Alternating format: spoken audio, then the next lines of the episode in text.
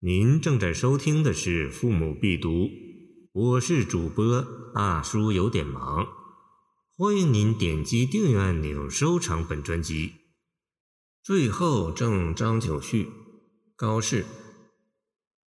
世上慢相识，此翁殊不然。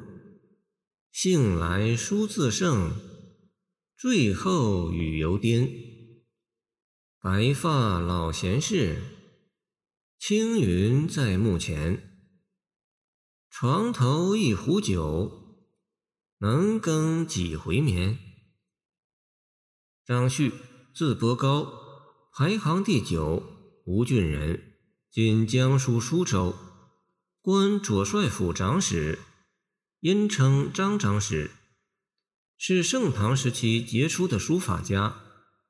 当时著名书法家徐浩、颜真卿。怀素等人皆师承张旭，均取得了很高的艺术成就。高适这首赠张旭之作，是天宝十一年（公元752年）入长安与张旭相见，共饮醉后所写。首联采用欲扬先抑的手法，突出张旭的与众不同。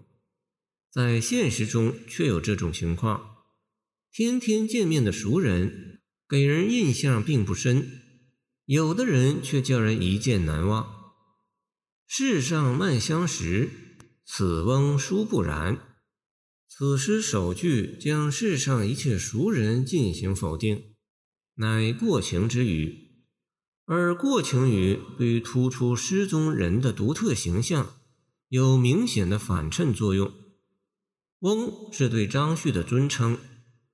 尽管学术界至今对张旭的生卒年尚无确考，但可以肯定的是，张旭应当是高适的前辈，所以这里以翁相称，也可以看出高适对他的尊敬。在这一抑一扬之中，张旭的形象如高峰突起，凌跨众山，给人以深刻印象，令人肃然起敬。这一联好像漫不经心、随意道来，却起得十分有力。如果说第一联只是作者对张旭总的印象是虚写，那么以下各联即转入了对张旭形象的具体刻画，是实写。字里行间倾注着诗人对张旭无比亲近的感情。张旭有两个称号，一是草圣。二是张颠，为世所公认，所以实写时即先从这两个称号着笔。兴来书自胜，最后语犹颠。张旭精楷书，尤善草书，意势奇壮，连绵回绕，自创新的风格，人称草圣。杜甫《眼中八仙歌》中既有。张旭三杯草圣传的诗句，又《新唐书文艺传》载：张旭嗜酒，每大醉呼叫狂走，乃下笔，或以头乳墨而书，即行，自是以为神，不可复得也。是乎张颠。这一联对句互见，是说张旭在酒醉兴来之时。书法自然会达到超凡入圣的境界，言语也更加狂放不拘，一副天真情态。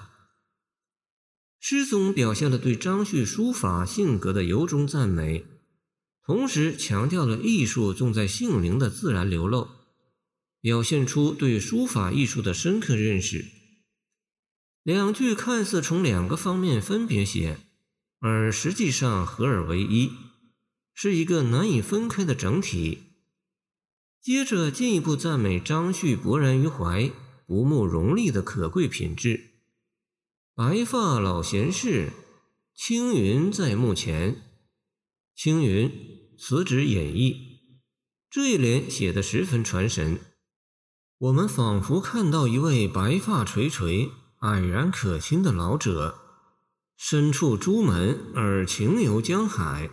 行入紫榻而意在青云，见南史衡阳王君传，不问世事，一身悠闲，轻松自得，唯其不乐事尽，具有隐者的风度和情怀，才能够性情阔放，因此也才能够时时保有天真之态，在书法艺术上取得不同流俗的极高的成就。这一联乍看似与第二联平列，而实际上是深入了一层，将诗意推进了一个新的深度。尾联承接上联，继续推进，写张旭旷放性格的醉眠生活。床头一壶酒，能更几回眠。两句暗用了南朝宋刘义庆《世说新语·言语》中的一个典故。孔文举即孔融有二子，昼日复眠，小者床头倒酒饮之。孔融是汉末文学家，建安七子之一，字文举，诗文结善，为人恃才负气，狂放不羁。此处引然以孔文举比张旭，颇见推纵之意。但这一联写张旭生活情形。不是平直叙述，而是以问句出之，显得格外亲切。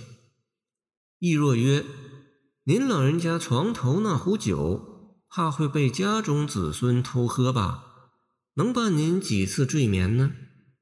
意思已略带调侃，但又极有分寸，包含着丰富的意蕴。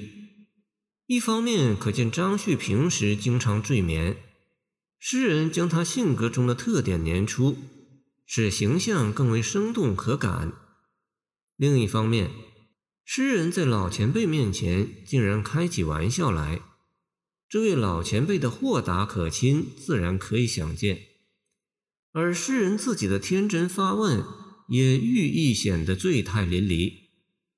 到此，宴席间的热闹气氛，宴饮者的融洽关系。皆历历如在目前，这是以坠写坠，以自己的旷放衬托张旭的旷放，使题目中的“最后”二字得到了充分的表现。全诗到这里做了精彩的结束，张旭的可敬可爱的形象跃然纸上。感谢您的收听，我的 QQ 号码幺七二二九二二幺三零。希望您继续收听我们的后续节目。如果您喜欢我的作品，请关注我吧。